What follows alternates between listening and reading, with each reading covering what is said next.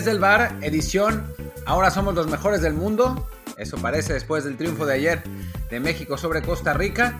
Em, y bueno, también mexicanos en el, en el extranjero. Yo soy Martín del Palacio.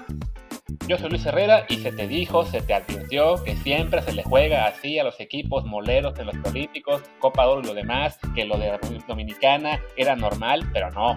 Ahí estaban los alarmistas de, ay, es que jugó muy mal México, ay, es que juegan horrible, si juegan así, no van a poder con los más grandes. Y miren, ya les tocó uno un poquito más difícil, que era Costa Rica, jugaron mejor los mexicanos y ganaron caminando el partido de ayer como era de esperarse, digamos, también, si uno ve los planteles, la verdad es que el de México sí es muy, muy superior. Esto de que se haya retrasado un año el tema de los Olímpicos, pues hace que sea una generación ya con muchísimo rodaje en primera división. Y sí, se notó en el partido de ayer en el que a lo mejor colectivamente todavía quedan definitivamente dudas y demás cosas, pero, pero bueno, en lo que es individualmente sí había mucha superioridad. Y bueno, hablaremos un poquito más de eso en unos minutos, pero antes, como siempre, les recuerdo que estamos en Apple Podcasts, en Amazon Music, en Spotify, Stitcher, Himalaya, Castro, Overcast y demás apps. Así que, por favor, si no lo han hecho ya, suscríbanse o déjenos un review de 5 estrellas o hagan un retweet cuando hacemos el promo, lo que sea, para ayudar a que más y más gente nos encuentre y así hagamos más contenido en días como hoy, lunes que tenemos mucho fútbol. Y sí, bueno, vayamos con el Olímpico, ¿no, Martín? Que me imagino que ahora sí ya viste el juego completo, que decías que lo verías antes del podcast. Sí, lo vi, no completo, vi como 70 minutos, porque si no, no me hubiera dado tiempo de, empezar el, podcast. Pero bueno, creo que con, con lo que vi ya, ya me puedo dar una idea bastante razonable de lo que, de lo que pasó. Em, bueno, empezar diciendo que Costa Rica es mucho peor equipo de lo que yo esperaba. O sea, yo lo que sí reconozco mi error de no haber visto Costa Rica Estados Unidos. ahí, eso sí me habían dicho y me habían advertido que los pinches costarricenses y los, gringos estaban de la chingada los dos. Y, pues es la realidad, ¿no? O sea, a mí me, llama mucho, me llamó mucho la atención de Costa Rica que era un equipo obligado a ganar, porque lo era, o sea, era el equipo obligado a ganar. México, incluso con la derrota, todavía hubiera tenido pues, las posibilidades casi intactas de ganar a Estados Unidos en el partido entre ellos. Y aún así, nunca se vio ninguna urgencia, nunca se vio ningún intento de hacer algo más que evitar la derrota. O sea, salieron, utilizando el término futbolístico, salieron cagados, ¿no? Como siempre Costa Rica en México, ¿no? O sea, nos quedamos siempre con la, con la idea del, del aztecaso famoso de 2000, del 2001, pero en la práctica, Costa Rica siempre pierde contra nosotros en todos lados. O sea, en, en la Ciudad de México ni hablar, siempre. Pero en, en otros, en, su, en su propio estadio también. O sea, Costa Rica siempre pierde con México. Y pues, salieron así, ¿no? México, en efecto, jugó mejor, eh, todavía a mí me genera, me genera algunas dudas, pero bueno, por lo menos no fue esa, actuación horrible como la, de, como la de Dominicana, ¿no? Que contra un equipo absolutamente amateur eh, e inocente como, como quinceañera, México jugó muy mal, ¿no? Esta vez se vio un equipo, si, si no, para mí, si no lo agresivo y lo, y lo, pues, ¿cómo decirlo? Lo iba a decir técnico, pero no es exactamente esa, idea. lo propositivo que me gustaría, eh, eh, sí se vio un equipo disciplinado, sólido, serio, con jugadores que más o menos parecen saber el rol que les corresponde en la cancha, y eso ya es un enorme avance para el partido, en comparación del partido con Dominicana. Sí, no, definitivamente creo que individualmente los jugadores de entrada sabían ¿no? que había esa crítica por el hecho de que contra Dominicana fue un juego muy pobre, eh, tácticamente hablando, y sí, individualmente, pues bastaron las individualidades en algunos momentos para para sacar el resultado, pero sí no fue una buena exhibición. Insisto yo de que, bueno, siempre es así, levantante con México, o sea, es muy raro ya que veamos a México meterle 8-0 a un equipo al que se le deba hacer 8-0, o sea, por este tipo de juegos acaban siempre 3, 4-0, 4-1 incluso regalando un gol. Entonces sí, la crítica siempre está. Ya llega este juego que, como decías, ya, ya era un juego más serio ante un rival que históricamente, como se así, le, le, ganamos casi siempre, queda mucho en la memoria ese caso o el día que nos ganaron y que dependíamos de Estados Unidos para avanzar, pero fuera de eso, la verdad es que sí, es, una rivalidad muy, eh, con una superioridad muy marcada de México, y además, si uno mira el plantel que mostró Costa Rica, yo ya repasé las fichas de los 11 jugadores que, iniciaron por los ticos, y son 8 jugadores que están en la, en la Liga Tica y 3 en la MLS. De los que están en la Liga Tica, hay un par que jugaron en Bélgica un ratito y uno que jugó en Suecia, pero más allá de eso, pues sí es francamente muy, eh, pues sí, es, una diferencia muy clara el tener un 11 eh, basado en, el centro de Centroamérica y un 11 que está todo en la Liga MX, eh, la mayoría ya como titulares consolidados, más allá de que algunos en su equipo a lo mejor no rindan al nivel a veces que les, que les dimos ayer, se, se marcaba en particular el tema de Chivas, de cómo los juegos de ataque pues se vieron mucho mejor ayer que, se, que como se vieron por lo general con su equipo, pero bueno, también cuenta mucho la oposición y sí, la, la diferencia era, era bastante, ¿no? Si acaso ahora habrá que empezar a repasar el 11 de Estados Unidos para también darnos una idea de qué tanto nos van a complicar o no en el partido de pasado mañana no deberían, eh, no deberían complicarnos demasiado si analizamos el, equipo que trae Estados Unidos. Si fuera el, el equipo real de Estados Unidos, el sub-23 bueno, entonces sí, a temblar, ¿no? Porque, porque es un equipo, no a temblar pues, pero es, sería un tiro porque es, es esencialmente su selección mayor, ¿no? O sea, los McKinney, McKenzie, eh, Pulisic, Reina, eh, Hope, todos esos son los que estarían ahí, ¿no? O sea, sería ese el equipo. El portero sería David Ochoa, que creo que es el único casi del, del once que, se mantendría, ¿no? Pero esta selección de Estados Unidos, pues la verdad es que es muy flojita. Sí vi un cacho del partido contra, contra Dominicana eh, y no manches, qué horror. O sea, los gringos ganaron 4-0 porque los dominicanos son malísimos, malísimos. Y aún así, el primer tiempo fue 0-0 con Estados Unidos jugando espantoso. O sea, México tendría que ser también favorito. Incluso sin mejorar demasiado, ¿no? con, lo, con, lo, que hemos visto contra Costa Rica. Obviamente contra Estados Unidos, pues pesa, pesa la, mente, ¿no? O sea, no, los, los, gringos no van a salir cagados como los, como los costarricenses y creo que va a ser un partido más, más bravo, pero México tendría que ser favorito. Mencionabas a David Ochoa, curiosamente que ayer no jugó, entró otro portero, Marcinovsky, pero sí, ya le di un repaso rápido a la, ¿cómo se llama? Que bueno, me, me extraña que no haya jugado Ochoa porque según yo, si fue el mejor contra ¿Contra quién fue? Contra Costa Rica, precisamente. Qué raro que ahora le hayan dado paso al otro portero. Pero bueno, repasé, rápido el, 11 de ayer a Estados Unidos y son 10 jugadores de la MLS, incluido uno que pasó por el fútbol colombiano, este Andrés Tarea, bueno, me imagino porque tendrá, será de, herencia colombiana, y un jugador que está en Brasil, en el Inter de Porto Alegre, que es Joao de Sousa. Todos los demás son jugadores MLS, ninguno una verdadera superestrella, o sea, la mayoría todavía eh, digamos que está en la rotación de su equipo, sin ser a lo mejor Jackson Joel, que sí juega bastante regular con el, con el San José. Y bueno, está bueno, Saucedo, que está en Pumas, él no es de la MLS. Eh, pero sí, por plantel igual, quizá no será tan, tan fácil como se vio ayer contra Costa Rica, pero sí, la, la diferencia de palmarés entre una selección y otra sí debería ser suficiente para que al juego del, del, miércoles México llegue, si no confiado, por lo menos sí este, muy eh, pues, con una certeza de que hay una superioridad.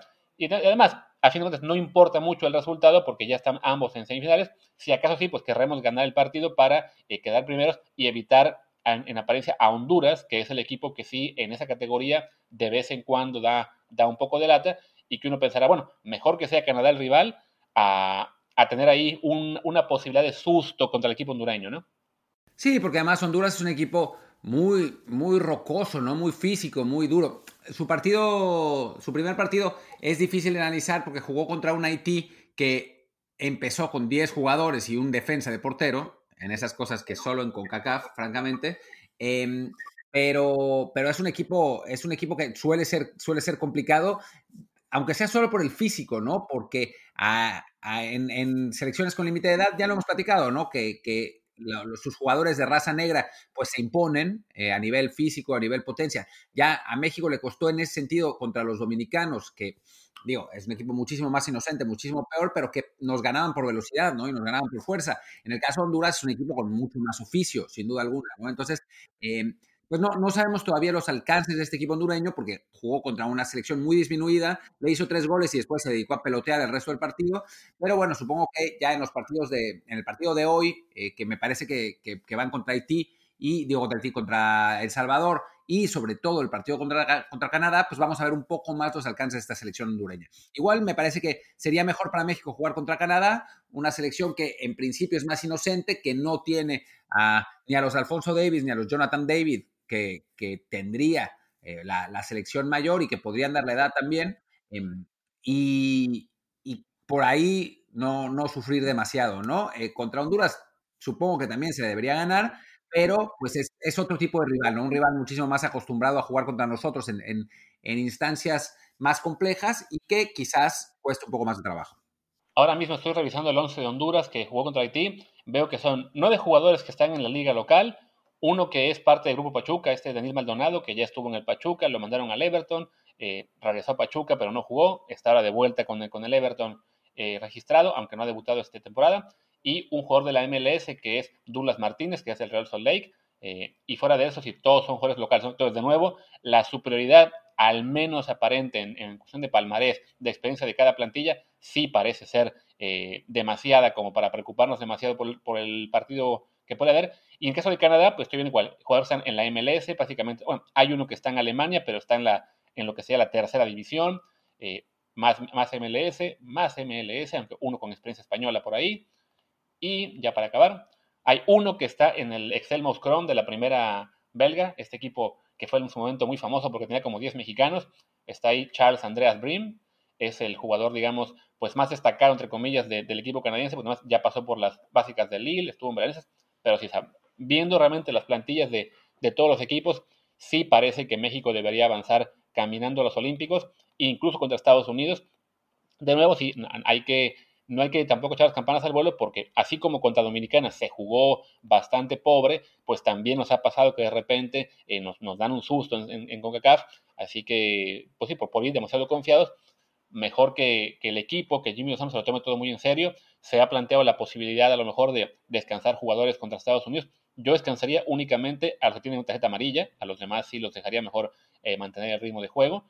Y, pues nada, y a, llegar bien al juego del, que sería creo que el sábado, es que es el que realmente define todo, ¿no? Sí, exactamente, ¿no? Ese, es el partido que, pues, que, que nos va a, bueno, más allá del de, boleto a las Olimpiadas, es el, el, partido que nos va a dar un poco más la, pues, saber cómo, cómo está la selección mexicana, ¿no? En una situación de alta presión, en un partido de matar o morir, eh, ver si, si, nuestro, si nuestro equipo está para, para pensar en algo más, ¿no? O sea, por lo visto hasta ahora en el preolímpico, sin ser brillante, sin ser genial, ni mucho menos, sí da, ¿no? O sea, parece, parece que sí da, por lo menos para competir ahí, pero pues tiene, tiene que mostrarlo en, los momentos culminantes, ¿no? Obviamente jugar en casa contra casi sin público, pues ayuda, ¿no? También, obviamente, pues no hay presión, pero, pero creo que, que, esta selección mexicana por lo menos oficio tiene, es lo que ha mostrado, sobre todo en el partido contra Costa Rica, y creo que eso que eso pues ya nos hace ser optimistas, por lo menos para el Prolímpico con CACAF, ¿no? Después ya será otra cosa, ojalá que sí haya partidos amistosos, no como en, la preparación de,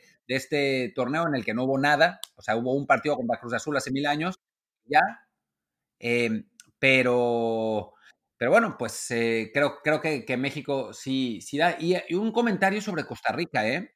Em, porque esta selección horrible.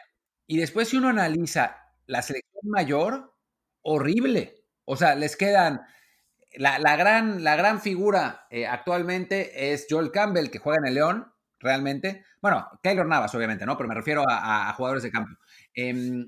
Em, y después, Brian Ruiz está jugando en el Depor de La Coruña, que ahora está en segunda B en, España y que es un equipo de media tabla para abajo en segunda B de España.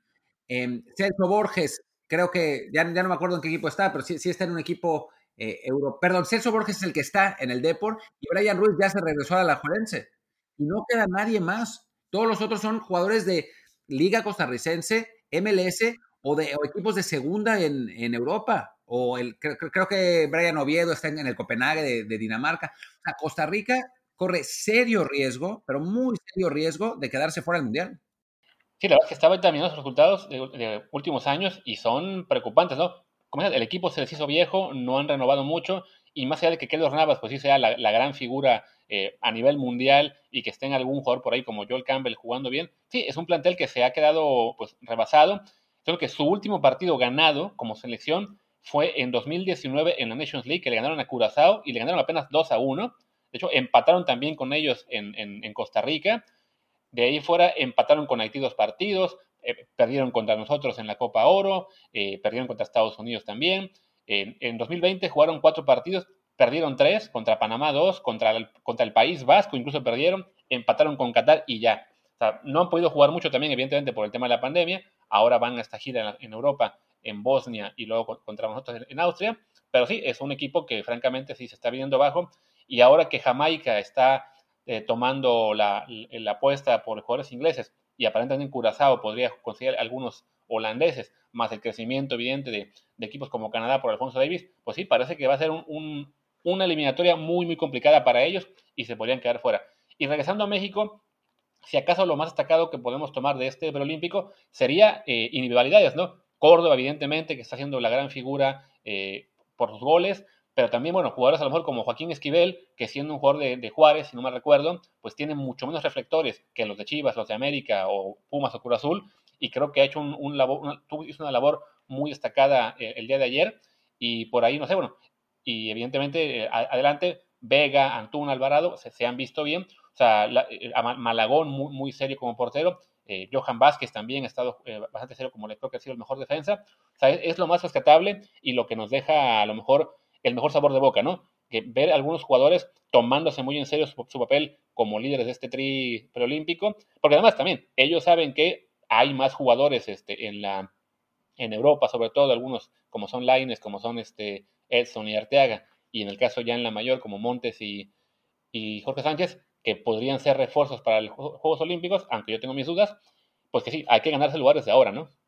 Sí, obviamente. Para mí la gran sorpresa ha sido Esquivel. Yo la verdad es que pensaba que Cervantes iba a jugar esa posición, porque además Cervantes ha estado jugando muy bien en el, torneo, pero bueno, pues Esquivel ha, demostrado su capacidad en, esta, selección y que, Jimmy Lozano lo, lo, ha visto bien. De nuevo, los rivales hasta ahora no han sido tantas referencias, seamos absolutamente francos, pero, pero sí, se ha visto se ha visto bien Esquivel. Eh, me gusta Erika Aguirre en la lateral izquierda. Eh, yo pensaba que, que, Mayorga podría hacerle ruido, pero a final de cuentas no. Ha sido Aguirre y no solamente eso, sino es el capitán del equipo. Así que eso ya te dice la influencia que, tiene. Y, sí, bueno, de media cancha para adelante sabíamos lo que teníamos, ¿no? Era un equipo que obviamente era mucho más poderoso de media cancha hacia, eh, hacia adelante que hacia atrás.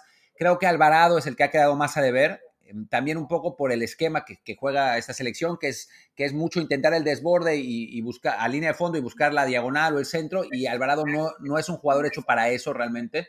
Em, lo, lo, ha conseguido un par de veces, pero creo que no, no, no se le acomoda demasiado. Me suena que sí, para el partido contra Estados Unidos empieza Macías, el sacrificado será él y Vega va a ir a jugar por banda. Eh, pero, pero bueno, fuera de eso, sí, sí se ha visto bien, se ha visto bien Córdoba, se ha visto bien Vega, eh, Antuna, pues con lo que conocemos, o sea, nuestro, nuestro garrincha eh, de la CONCACAF, pero a la hora de centrar nuestro Vinicius, em, y, creo que un poco más, ¿no? O sea, hay, no hay demasiado para, para analizar tampoco, porque la verdad es que la calidad de los rivales ha sido muy baja, pero bueno, estos partidos hay que ganarlos, ¿no? insisto, contra Dominicana se jugó muy mal para mí, realmente muy mal, porque creo que no se tiene conciencia de lo malo que era el rival. O sea, era, para mí los dominicanos es una de las selecciones más débiles a las que ha enfrentado México en cualquier categoría en mucho tiempo y no se jugó bien. Costa Rica es otra cosa, ¿no? Eh, y, se, mejoró y, en ese sentido, pues por lo menos hay que, hay que celebrarlo y que, bueno, que se sacaron resultados, ¿no? O sea, México es es primer lugar de grupo en este momento, con el empate tiene para quedar así. Obviamente tiene que buscar ganar contra una selección de Estados Unidos que no es la, la buena buena, pero, eh, pero bueno, pues por lo pronto eso. Lo, importante es que México ahí va. Sí, no. Y bueno, para hacerlo de Esquivel, creo que además eso ya acalla lo que era la, mayor polémica, entre comillas, en cuanto a la lista de por qué no estaba Eric Lira. Pues bueno, ahí quedó la, pensábamos que eran Lira y Cervantes y al final el, que está jugando es Esquivel y lo está haciendo bien. Y de nuevo, ¿no? Es lo, que tiene el, no tener reflectores por estar en un equipo eh, pues, de provincia, además en la frontera, mucho más alejado de lo que es la, la mirada constante de los medios. Y la verdad es que está, está jugando muy bien, no, no se puede reclamar ahora sí ya nada de que no hayan eh, llamado a Lira. Y cuando mencionas el tema de la, la selección gringa buena, buena, yo aún tengo muchas dudas de que en Olímpicos vayamos a ver tanto a la gringa como a la mexicana buena, buena, ¿eh? porque creo que los, las, mayores van a querer llevarse a Copa Oro a los buenos y ni modo. Entonces no van a los Juegos Olímpicos. En el caso mexicano probablemente sí, en el de Estados Unidos no. Ya dijo Berhalter que, que la, Copa Oro la va a jugar con suplentes, eh, que no, no, no, es su prioridad, su prioridad son las eliminatorias. Veremos, veremos. Sí, sobre todo con México, ¿no? Porque sí, Martino dijo hace unos meses que la prioridad iba a ser los Juegos Olímpicos y llega el preolímpico y se lleva a Montes y a Jorge Sánchez a jugar un amistoso en, Gales y Austria, que además quién sabe si jueguen mucho porque es una lista de 10 jugadores. Pero bueno, esperemos ya que para los Olímpicos quizás sí haya un poquito más de, apoyo a, la, selección sub, sobre todo si, si Estados Unidos va a mandar equipo B a Copa Oro, pues México se podría dar un poco el lujo de, no enviar a, todos los jugadores titulares a, la Copa Oro, sino sí dejar que un Edson, un, un Laines, un Arteaga, sobre todo un Jorge Sánchez y Montes, pues estén con el equipo olímpico que además justo van a, eh, llegarían a reforzar algunos de los puestos que han sido un poquito más, más flojos, ¿no? Por ejemplo, este, Arteaga por Aguirre, que está jugando bien, pero bueno, eh, sí, definitivamente Arteaga sería, por como está jugando en Bélgica, pues una opción más, más fuerte. Un Lines por el además, además, perdón, Arteaga puede jugar por el lado derecho, en, en, peor caso, y entonces ya con eso, con eso podemos solucionar, aunque esté también Jorge Sánchez. Y Aguirre, además, juega en su club muchas veces de contención, entonces podría sacar a Esquivel y jugar a Aguirre ahí, o sea, te da un poco más de flexibilidad también. Sí, bueno, a Esquivel lo saca Edson, de hecho. Eso digo que, que Edson es intocable, ¿no? Claro. el chiste es que sí, la verdad es que de, que estén jugando los que son elegibles en Copa Oro o en, o en Juegos Olímpicos, mejor que jueguen en Juegos Olímpicos. O sea, sí, prefiero una posibilidad más eh, fuerte de ganar otro oro, o aunque sea un bronce de Juegos Olímpicos, a sumar una Copa Oro más, que además, ahora que ya ni, hay confederaciones, pues realmente no, no importa mucho ganar o no. Más allá del tema del ranking, que sí queremos que México entre los partidos para, para tener una posibilidad eh, remota, pero posible aún de ir al Mundial como cabeza de serie. Pero bueno, creo que ya nos estamos desviando un poco del tema de la Copa Oro y los Olímpicos, y eso es un buen indicio de que es punto de hacer una pausa y hablar de otra cosa, ¿no? Antes de la pausa, simplemente decir que em, vamos a traer uno de estos días a, a Mitch que es nuestro experto, bueno, no nuestro experto, es el experto en ranking FIFA, porque según él, no es tan complicado lo de que México sea cabeza de serie. De serie ¿eh? la, fórmula matemática parece haber cambiado eh, y, ese, cambio nos beneficia eh, a la hora de, jugar esos partidos y sobre todo que por la pandemia no se jugaron tantos partidos amistosos y entre equipos tan importantes y entonces eso a final de cuentas nos ayudó. Entonces que no, no es imposible, lo que sí es que esencialmente hay que ganar todos los partidos de Copa Oro y todos los partidos de eliminatoria, que no es tan fácil, pero no es, no, es realmente una, una misión imposible. Pero bueno, ya lo vamos a tener a él. Ahora sí, hagamos nuestra pausa. Ahí estuvo la pausa, creemos, ya nos avisarán por Twitter si entró la pausa o no. Y bueno, pues hablemos como siempre todos los lunes de lo que es el, paso de los jugadores mexicanos en el extranjero. De nuevo, un fin de semana con algunos que siguen parados, pero bueno, por lo menos ya, ya regresaron algunos como Héctor Herrera, ya regresó Chucky Lozano. Entonces, hay un poquito más, más, de, más de qué hablar. Eh, pues arranquemos con España, ¿no? Que es como el, el país en el que tenemos más, ¿no? Sí, bueno, sí, sí, la verdad sí es donde tenemos más, pero son tres, no es mucho más. Cuatro, cuatro, ¿cómo? Te olvidas de cómo ya tu odio guardado está el que ya lo borras. No, de hecho, lo puse, lo, puse, el que, del que me olvidé fue de Héctor Herrera, pobre, que no ha jugado nada, pero esa vez sí jugó, así que bueno, hablemos de él. Pues va. Bueno, regresó ya ayer por fin con el Atlético, entró al 72, si no me equivoco, en el partido que le ganaron a la vez, un gol por cero. Eh, yo no vi ese partido, yo andaba en la calle, pero bueno, ya, que haya regresado por lo menos a, jugar después de pasar, bueno, ya todos sabemos que, ha sido un periodo muy, muy complicado para Héctor esta temporada. Lástima, porque bueno, también que había arrancado cuando por fin se había consolidado con el equipo y viene la lesión, viene el COVID, viene después la, el fallecimiento de su madre ya había regresado él al equipo hace un par de semanas, no había jugado, se le quedó en la banca, pero bueno, por fin ayer ante la vez le dan unos minutos, ya iba el equipo ganando un gol por cero, el marcador siguió así, y bueno, el Atlético sigue líder en, España con cuatro puntos de ventaja sobre Barcelona, la liga sí se ve ahí un poquito apretada porque el Atlético le está costando muchísimo y en cambio el Barça pues, se le ve cada vez mejor en la liga, pero bueno, por lo menos para nosotros lo que nos importa es que Héctor juegue y ya, eso ya, pues ya regresó, ¿no? Sí, bueno, mira, creo que, creo que el hecho de que la liga le esté costando al Atlético es buena noticia para Héctor, ¿eh? porque la verdad es que los, lo, que estábamos, lo que ha mostrado el Atlético de Madrid últimamente ha sido muy pobre, incluso en medio campo y en generación de oportunidades. Y bueno, ahí es donde, donde Héctor creo que puede, que puede aportar, ¿no? O sea, en, su capacidad de, ocupar mucho terreno en la cancha, de, acarrear la pelota. Eh, ya yo, yo, yo realmente sospechaba que lo iba a poner Simeone, por lo menos un rato esta vez, porque porque sí te genera esa, esa alternativa de, para, imponerte en, medio campo, para, tener más eh, superioridad numérica, tanto la defensiva como la ofensiva, por todo el terreno que recorre. Y creo que, bueno, pues lo hizo, no muchísimo tiempo, 20 minutos, pero creo que, que no está no está tan mal. Y lo importante del Atlético esta temporada, por lo menos, es que ha seguido ganando los partidos. En España había aflojado, pero este partido contra el Alavés es típico del Atlético este año, ¿eh? de ganar 1-0 medio llorando, pero, pero sacar el resultado. El problema es cuando no lo consigue, ¿no? Lo que sucedió contra el Levante un par de veces, pero, pero bueno, por lo pronto sigue sacándole cuatro puntos de ventaja al Barcelona, seis al Real Madrid y ojalá que con más participación de Héctor, que, que, sea un factor importante en el cierre de temporada, además porque ya empezaron los rumores en, medios mexicanos de que se va a ir y que va a regresar al Porto, no sé qué, no sé cuánto, entonces para qué, digo, es todo humo, ¿no? Rumores en marzo son intrascendentes, no existen, pero, pero bueno, por lo menos para, para callar a esa, a esa prensa que necesita clics. Así es. Y bueno, seguramente también habrá rumores pronto de Néstor Araujo, porque bueno, tuvo un mal partido, en cierto modo normal, porque el rival del Real Madrid, y por más que el Real Madrid no sea en este momento tan fuerte como otros años, pues sigue siendo a nivel español uno de los grandes eh, y más fuertes, y, es muy complicado ganar, sobre cuando Benzema está inspirado como anda ahora. Néstor, la verdad es que sí, tuvo un partido muy flojito como el resto de la defensa, pero bueno, él sigue siendo ahí titular fijo en el, en el Celta. De hecho, hizo un cambio en la central Codet durante el partido y fue de Murillo, al que sacó este, en lugar de, Néstor. Entonces sí creo que más allá de que no fuera un, un buen juego del mexicano, bueno, es entendible, no, no va a tener grandes partidos siempre, y menos cuando el rival que se enfrente es, el Real Madrid. Pero bueno, nos hubiera gustado que, que diera una exhibición un poquito mejor, eh, justo por eso, ¿no? Porque si es un, contra el equipo fuerte, pues es donde esperas ver a un mexicano si no lucirse, por lo menos sí mostrar que puede competir y en este caso sí le faltó al buen Araujo. Es que creo, que de Néstor sabemos sus limitaciones, ¿no? Y sabemos hasta dónde puede llegar. Es un jugador, digo, no, no hay que, no, no se trata de, de demeritar, ni mucho menos, sino simplemente ser objetivos en lo que tenemos de nuestros futbolistas, ¿no? Y creo que en el caso de Araujo es un buen jugador para un equipo de media tabla en España. Y es donde está, ¿no?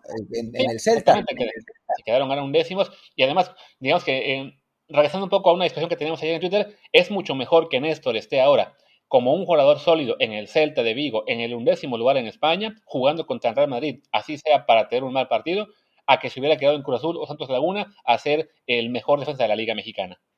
De acuerdo, no, absolutamente. Y con eso también sabemos que lamentablemente en su mejor momento, cuando realmente estaba muy bien, vino esa lesión que pues limitó su potencial, ¿no? O sea, ya cuando volvió de la lesión ya no, no era el mismo jugador, aún siendo todavía seguramente el mejor central mexicano del momento, ¿no? Eh, hemos tenido mala suerte con nuestros centrales ahí porque le pasó a Néstor, le pasó a Héctor eh, en los dos casos, pero bueno, pues dentro de todo, ambos han tenido carreras más que razonables en, Europa, quizás la de Héctor, la de Héctor mejor porque es, era mejor jugador eh, objetivamente, pero, pero pues es, a veces es a lo que podemos aspirar, ¿no? O sea, no todos nuestros futbolistas estarán para triunfar en el Real Madrid o en el Barcelona, de hecho son los menos, que históricamente son los menos, pero tener jugadores en la defensa central del Celta me parece que es más que razonable y los buenos equipos de, todos lados del mundo tienen ese tipo de jugadores, ¿no? O sea, obviamente nos falta la parte más difícil, que es la de tener tres o cuatro futbolistas que hagan diferencias en la élite del mundo, pero no tienen absolutamente nada de malo tener seis o siete que estén como titulares sólidos en equipos de media tabla.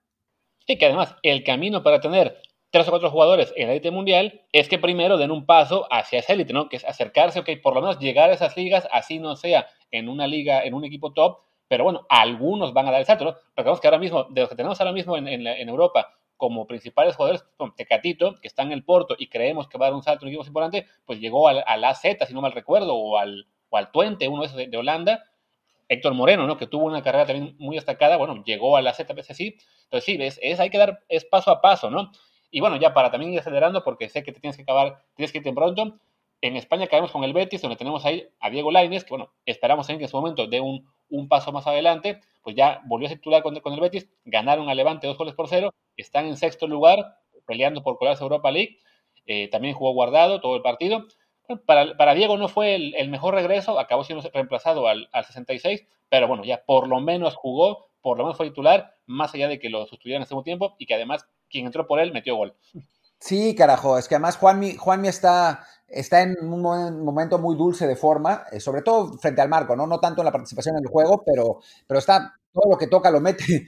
Entonces, bueno, pues pasa, pasa eso. También, obviamente, Diego hace labor de desgaste en los defensas por su capacidad de, de, de, de desborde, de, o sea, su, velocidad. No jugó bien, yo vi el partido, no jugó mal tampoco, pero pues no fue muy trascendente y eso para un jugador en esa posición con tanta competencia, pues no es, no es ideal. Creo que este parón de selecciones le viene bien para jugar eh, con México, ojalá que, que, sea titular en el partido contra Costa Rica, eh, en una posición como extremo en un 4-3-3 que le permitiría no tener que jugar tanto en, en funciones defensivas y tener más posibilidades al, frente, que es lo que creo que necesita, un poco más de confianza para, para ir, para desbordar, para centrar, que eso a partir de lo del COVID le, está faltando, porque a nivel disciplina, a nivel, eh, digamos, calidad en general ha mejorado un montón, ¿no? Decide mejor, eh, regresa bien, tácticamente es mucho mejor, pero sí está sacrificando un poco ese desequilibrio que, tenía antes y, y, bueno, es su principal característica, ¿no? No puede eh, quitárselo de encima. Y del, del otro lado, eh, del lado de Guardado, la verdad es que me impresionó lo bien, lo bien que jugó, ¿eh? O sea, yo, a mí que Guardado me desespera muchísimo porque siempre es horizontal y va para atrás, lo vi tirando dos o tres pases filtrados muy buenos. se ve que Pellegrini lo está poniendo a, hacer eso, porque yo ya lo había visto más esporádicamente, pero hacer lo mismo, yo me imagino que es una indicación de Pellegrini de decirle, tú tienes la técnica, busca ir para adelante, y eso es muy beneficioso para, para Guardado, que siempre ha tenido el fútbol, pero para mí nunca le ha faltado, nunca ha tenido ese instinto asesino que le permite ser desequilibrante hacia adelante, ¿no? Es un jugador muy seguro, pero no es un jugador que incida muchísimo en los resultados eh, a la ofensiva. Creo que si consigue hacer eso a uno de los 35 años, será un enorme beneficio para él y para la selección mexicana. Sí, sobre todo pensando que él tiene todavía el, objetivo de llegar al Mundial, aunque bueno, aún falta año y medio, pero si él quiere llegar, sí tiene que pues, mantener un nivel de entrada seguir en el Betis, ya olvidarse de esos rumores que lo ponían en la MLS, y sí, mejorar en su juego, añadir cosas que, lo hagan aún tan valioso como ha sido en años anteriores, porque si no, sí, evidentemente, ahora mismo en México hay jugadores que están eh, también dando pasos adelante, el caso de Orbelín, el caso de Charlie, el caso de Romo, eh, ya también están ahí Héctor y, y, y, el entonces sí, la, competencia para Guardado es, es bastante, entonces sí, qué bueno que, que también lo veamos, aunque sea más veterano, dando pasos para adelante, Alguien que también dando, dando pasos para adelante, pues sería Raúl Jiménez, que aún no juega, aún no está convocado, pero ya se le ve entrenando con el equipo del Wolverhampton. Esta semana perdieron con el Everton 2 a 1. Eh, siguen, digamos, a salvo de temas de descenso. Tienen ahora mismo nueve puntos de ventaja sobre el Fulham. Pero bueno, por ahí dos, tres jornadas más que sigan sin ganar, la cosa se puede poner peligrosa. Así que yo creo que sí lo vamos a ver de regreso en, en el, en el Wolves esta temporada. No sé cuándo. Bueno, el parón de FIFA ahí le da un poquito más de margen parece que se va a integrar a la selección también, eh, aunque sea para charlar con Martín un ratito. Creo que en época de pandemia no es la mejor idea, pero bueno, lo harán viajar. Y si te parece, ya salto directo a Italia, donde ahí sí ya vimos regresar a Chucky Lozano, que jugó ayer un rato con el Napoli en la victoria contra la Roma. Sí, entró por Politano por ahí del, del, 75, ganó, ganó el Napoli, un partido muy importante que lo acerca de verdad a, posiciones de Champions. Otra vez está ahí, de hecho, me parece que está a dos puntos con un partido menos, así que ganando se, podría meter en el cuarto lugar. Y esa posición también o sea, hace que dependa el futuro de Chucky, ¿no? Porque si el Napoli califica a Champions, seguramente no lo venderán, porque no van a necesitar el dinero, eh, van, a, van a apostar a que, a que su participación en Champions les deje. Si el Napoli no llega a Champions, tendrá que haber salidas y pues Lozano, que ha sido su mejor jugador en la temporada, eh, junto con Insigne, pero bueno, Insigne es, parte del mobiliario, eh, pues sería un, gran candidato para irse, ¿no? Vamos a ver qué pasa, vamos a ver cómo, cómo vuelve de la, de la lesión. Eh, yo la verdad es que no vi, no vi los 15 minutos que jugó, así que no sé, no sé cómo, cómo lo habrá hecho. Entró con el partido ya resuelto 2-0 y así se quedó. Eh, pero, pero son, es positivo, ¿no? Verlo, verlo tener minutos y, vamos, seguramente será titular la próxima, la próxima semana y ahí sí vamos a estar muy atentos para ver qué tal, qué, qué tal es su actuación. Sí, sobre todo considerando con lo que tiene el parón FIFA, en el que supongo que él no jugará mucho con México, lo van a cuidar. Espero yo que no, que no tenga más actividad serie. Entonces ya, de entre dos semanas, cuando, cuando regrese la actividad en Italia, pues tiene ahí por lo menos ya eh, más posibilidades de jugar. Eh, salto al siguiente, a la siguiente liga en la que tenemos jugadores, que es la, League One. Bueno, hay simplemente mencionar que Pisuto pues sigue borrado del primer equipo, lo sabemos que va a ser un complicado.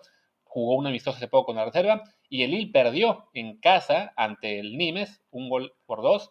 el Nimes es un equipo que está en zona de descenso, entonces un partido muy doloroso para el Lille, porque con esa derrota y la victoria del PSG, el PSG ya es líder de Francia y creo que el Lille se va olvidando ya muy rápido de ser campeón, ¿no? Se veía venir para el Lille. O sea, yo no pensaba que fuera a perder con el NIM, realmente. Eh, pensaba que ese cambio se iba a dar cuando se enfrenten al Paris Saint-Germain, que según yo es la próxima, el próximo partido después del parón. Pero, pero bueno, se veía venir. No, no, les, da, no les da el plantel para ser campeones. Eh, lo que han hecho es, espectacular y a mí me suena que van a terminar siendo terceros, ¿no? Detrás del PSG de León. Pero bueno, de cualquier modo, siendo terceros es Champions, así que podríamos ver a Pisuto jugando minutos en Champions. El próximo año no, no esperemos milagros, no va a ser titular indiscutible, pero sí va a tener más posibilidades, ¿no? También habrá que estar atentos a ver si no lo prestan, es otra posibilidad que eh, sientan que todavía su desarrollo no esté para el primer equipo la próxima temporada y entonces lo, presten a algún otro equipo francés de, buen nivel para que agarre esos minutos, para que tenga ese rodaje, pero eh, seguramente, no, no seguramente, sin duda alguna, lo vamos a ver teniendo minutos y siendo, digamos, parte del el primer equipo donde quiera que juegue, ¿no? Ya sea en el Lille, eh, siendo, pues teniendo esos, eh, rascando minutos, o en un equipo de media tabla para abajo, sí siendo titular para estimular su desarrollo. Paso a la siguiente liga, que es Holanda. Bueno, en, en ese caso, un contraste muy marcado con el PSB. Eric Gutiérrez no jugó y su equipo perdió dos goles por cero ante la AZ. Era un duelo ahí por el segundo puesto, ya se igualaron en, puntos, aunque sigue el PSB arriba por diferencia de goles a penitas. Y el otro lado, eh, Edson Álvarez, que con el Ajax sigue siendo un jugador eh, clave, eh, ya, ya, indiscutible en ese equipo, y que ganaron cinco goles por cero al lado de Den.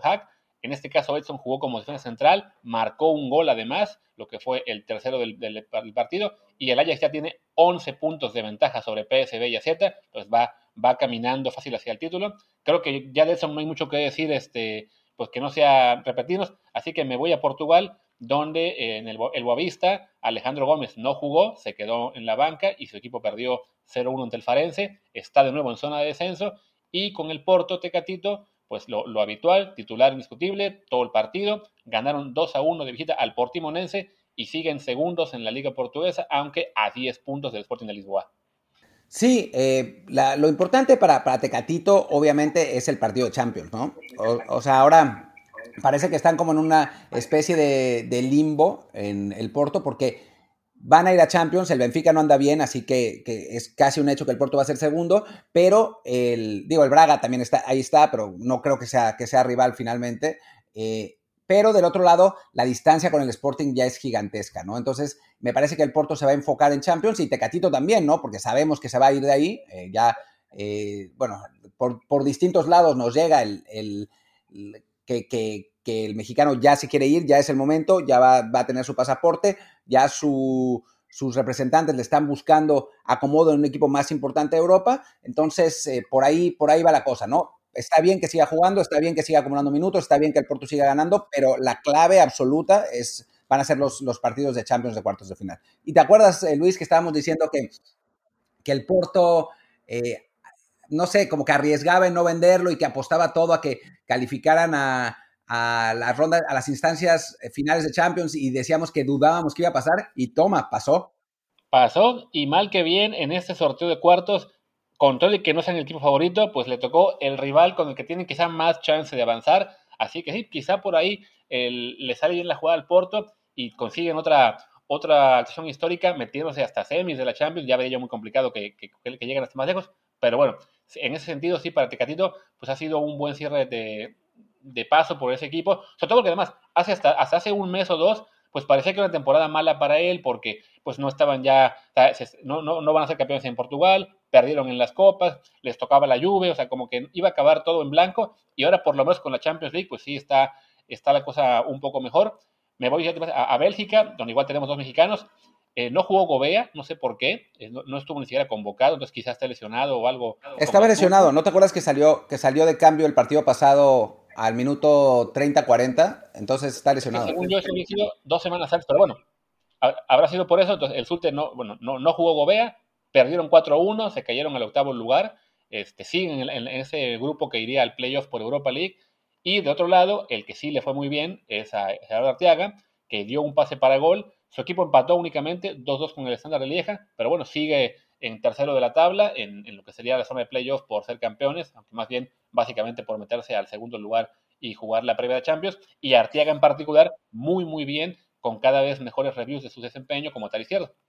Sí, yo he leído ya un par de, tweets de, de, gente en Bélgica diciendo que es el mejor lateral izquierdo de la liga, lo que es un cambio absolutamente radical de lo que había pasado en la primera vuelta, donde apenas tenía minutos y lo, lo había, el, titular era un, finlandés random, o sea, ahora resulta que, pasamos de, la nada a, figura, ¿no? Y sabemos que el Genk es un equipo exportador, así que obviamente no va a pasar al final de esta temporada, tendría que ser milagroso realmente, pero otra temporada así de consolidación, eh, y si, si, está bien el Genk, pues no, no sería para nada una sorpresa que, lo viéramos en un equipo más grande, ¿no? Porque si recordamos, el jugador que estaba jugando la lateral izquierda en el Genk eh, la, temporada pasada, ahora está en el Atalanta siendo titular y por 10 millones de dólares.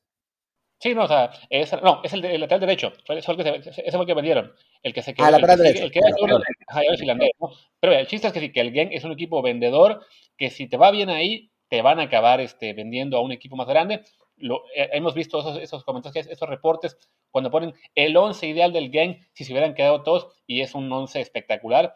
Entonces, sí, para Arteaga lucir ahí, sin duda es eh, muy prometedor. Yo incluso yo no descartaría que, que llamara atención para el próximo verano, aunque sí veo más eh, probable que, tenga que esperar un año más.